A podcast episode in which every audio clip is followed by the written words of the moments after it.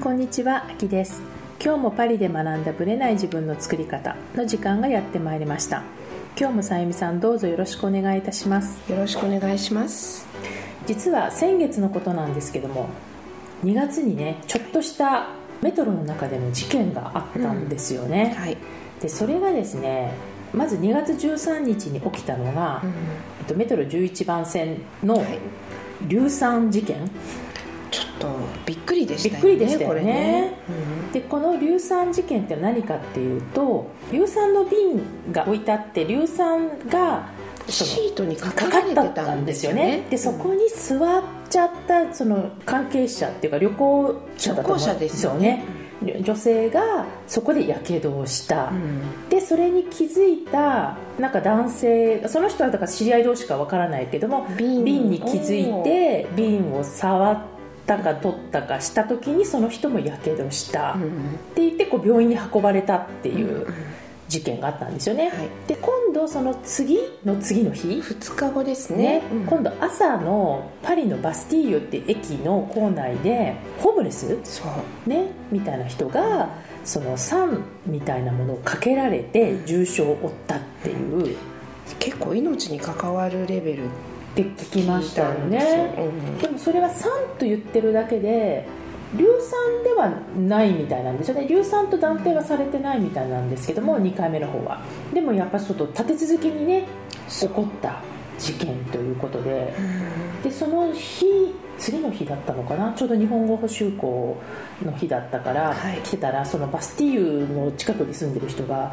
メトロがガラガラで気持ち悪かったって言ってたんですよね、うん。みんな怖くて乗れなないかったのかなと思って、ううん。ん、っていうことがあったんですけど、はい。私たちがねこれを聞くとどうしても東京のあのサリン事件を思い出しちゃうというか、なんか人事じゃない感じがしますよね。あれは一種のテロリまあズムみたいな感じですよね、うん。あの頃働いてましたよね。あの頃ね私働いてましたよ。新しい PR 会社にいた頃、出た頃、あの時って結構いろんな、ね、地下鉄が狙われてうんてそうで私も乗ってたかもしれない。たまたまその日 JR 乗ってたんですよね私。怖いですようん。ねだけど地下鉄乗ってたら、まあ、時間帯的にちょっとずれてたんですけど、うん。まあ、とにかくあの時は霞が関に行く電車がことごとくやられてたんですよね、うん丸の内線とか日比谷線とかね。あの感覚があるからなんか硫酸って私パリでもこういうことが起こるんだと思ってちょっとねショックではありました。でね。そその事件の2日、うん。真ん中の日に一日おきだったのね。その真ん中の日にお仕事があって、はい、である方とデパートうん。で待ち合わせをしてたんですよ、はい、なんですけどメトロがね動かなくなっちゃったの、うん。それもアナウンスがあって、はい。最初何のアナウンスもなく降ろされ、うん、大体そうなんですよね。フランスのメトロは全部そんなんでと思な感じってととにかく降ろされるんです。はい、で次の電車の人もみんな降ろされ、うん。でなぜかっていうアナウンスがあのやっとあったんですけど何かあのこう甚大なね人身事故みたいなのがあって、うんうんある駅で。はい。でとにかくオペラ界隈まではもう全く行行けない。はあで全く行けないからうん。降りてくださいって言って他の交通法手段を考えろみたいな、なるほどね、まあ、そういうな。降ろされるケースよくあるんですけどね、朝なんでうん、もうすごいすごい人だったんですよ。ああそうなんだ。プラトーンがすごい。ぐちゃぐちゃになっちゃうパターンですうんね、これは危険と思って、うん。で騒いで暴れてる人もいたの。怖いと思って、うん。もう帰るしかないと思って、うん。その約束をね、うん。ちょっと延期して、うん。戻っ帰りましたけど、なるほどね、その3日間ぐらいはね結構ねありましたよね。ちょっとメトロが怖かったですね、うん。なんか私が聞いたのは、うん。なんでじゃあ硫酸がメトロにあるのとか、うん。そういう話になった時に出てきたのがアシッドアタックっていう、うん。要はそのインドとか、えー、ともともとインドでスタートしたらしいんですけど、ええ。ああいうパキスタンとかバングラデシュとか、うん。あの辺で、まあ、極端な言い方をすると女性蔑視ですよ完全に。あそれは私も聞いたことがある、でそれで硫酸とかを顔にかけたりとかうん。して女性の顔をまあ、やけどさせるみたいなのを聞いてるから、多分硫酸を普段から持ってるのって、そういうことじゃないの？って言われて私もだから初めてそのねアシッドアタックと調べたんだけど確かに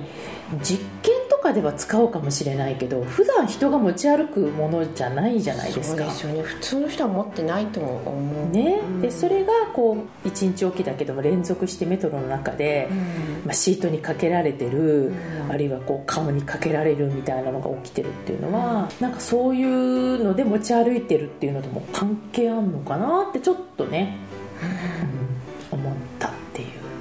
ですね。でもある意味やっぱこれも無差別じゃないですか。無差別ですよね、ね、完全に、うん、怖いなと思うんですよ、うん、たまたまこう座った方とかね。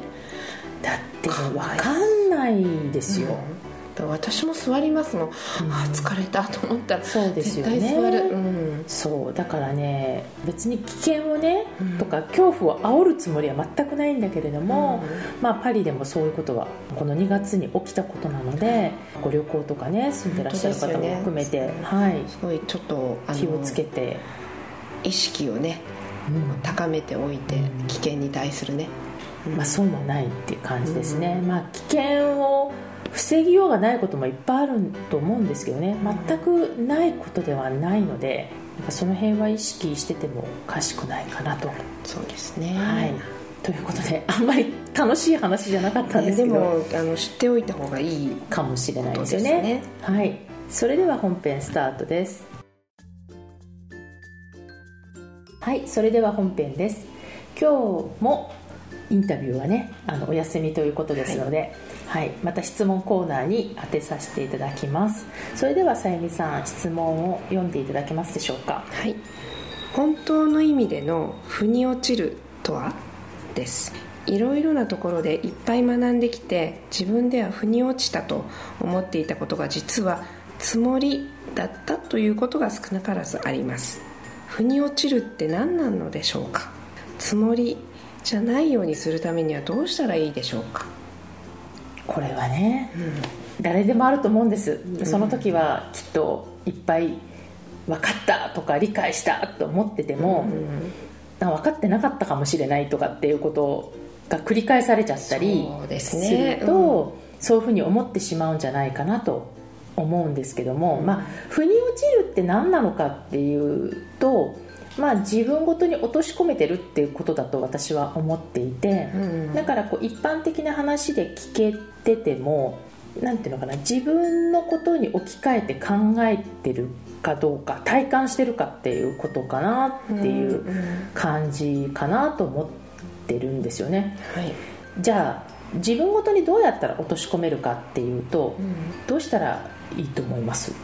自分で体験してみる、うん体感は絶対大事ですよね、うん、自分でそれを実行してみるとかしないと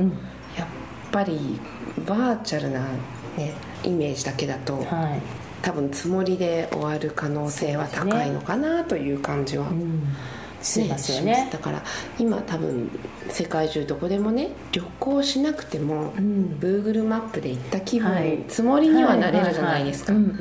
だけどやっぱり行ってみたら行った時の感覚とか、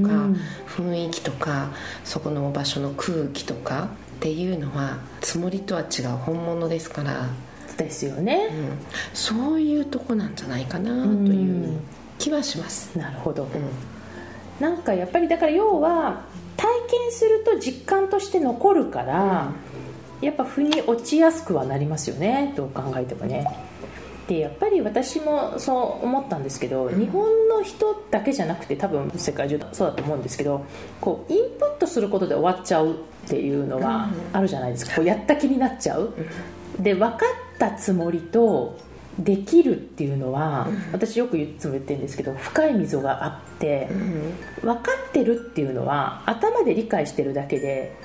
できるとかっていうのとは全く違うんだけど、うん、あそれ知ってますからとかそれも聞いたことありますからって言ってもそこで情報をシャットダウンしちゃう人って結構実は多いんですよね、えー、だからできるようになるっていうことになれば多分腑に落ちたっていうその体感するっていう経験するのと同じぐらい、うん、だからさっきの Google マップの話で言うと見てああこの景色かじゃなくって自分で行ったとかできるようになったっていう時に初めて分かることっていうのはあるかなっていう、うん、ますよね,、うん、しますよね。同じ Google マップを見てても行ったことがある場所を見ると、うん、あここか分かった分かった、うん、本当に腑に落ちる感じってありませんか？行ったことがある体感してるからってことですか、ね、自分の知ってるところとか、もうすんなり受け入れられるんですけど、全然知らない場所をやっぱり見るとうんって感じでなんとなくまだこう理解半分ですよね。夢半分みたいな感じはあります、分かってるというかなんか知ってる感じではあるけど、うん、そのやってるわけじゃないから。なんとなくね行ったことのない場所とか見るとそこに行かなきゃいけないって思うと不安感みたいなのがありますよね。出てくるんです。全く行ったことない時はね、うん、だけども行って自分でも分かっててっていうところですごくこう安心感というか、大丈夫みたいな感覚がやっぱりあるっていうのはやっぱりふに落ちてともおお腹の底でこう分かってるって感じだ、うん、そういう感じ、まあ、腑に落ちるってそういうことですよね、ね、お腹の底に落ちるからそういうことなのかなっていう、そうですね。気がしますね、だからもし本当になんかつもりじゃないようにするためにはっていうのを考えるのであれば、まず自分でこう理解する、うん、まあ、そうやって Google マップ調べる。そういうのは全然もちろんいいと思うんですけど、うん、それを体感しなくても体感できるものじゃなかったとしても、うん、人にね説明できるようになるとか人に話せるとか、そういうアウトプットできるっていうのはつもりから脱却する一歩だと思うんですよ、うん、つまり例えば Google マップで調べたどこどこという場所っていうのについてああそうなんだじゃなくって実際に実はこういうところでこういうふうになってるんだってとかって言って話すと、分かってないと話せないじゃないですか、ね、例えば行き方がここはねメトロ何番線に乗って、うん、こういうところで降りてでこういう道を通って何分ぐらい歩いたら着くとことかね、うん、それぐらいあの行ったことなくてもそうシミュレーションができるできるとかっていうのは感じですかね、うん、だからインプットで終わらないっていうのが一つのキーポイント、人に教えてあげられるぐらい落とし込むっていうことですか、ね、だからよくほら家庭教師をする人たちっていうのは、うん、結局教えることによって自分が一番理解するってよく言ったりするので、うん、まあ、分かってないともちろん説明できないけど説明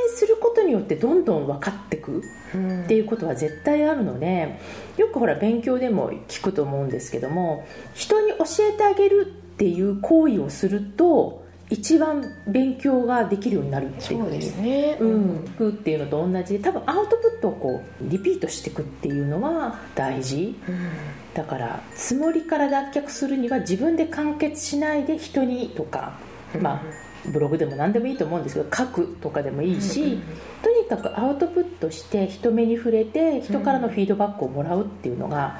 多分一番つもりから脱却できるかなと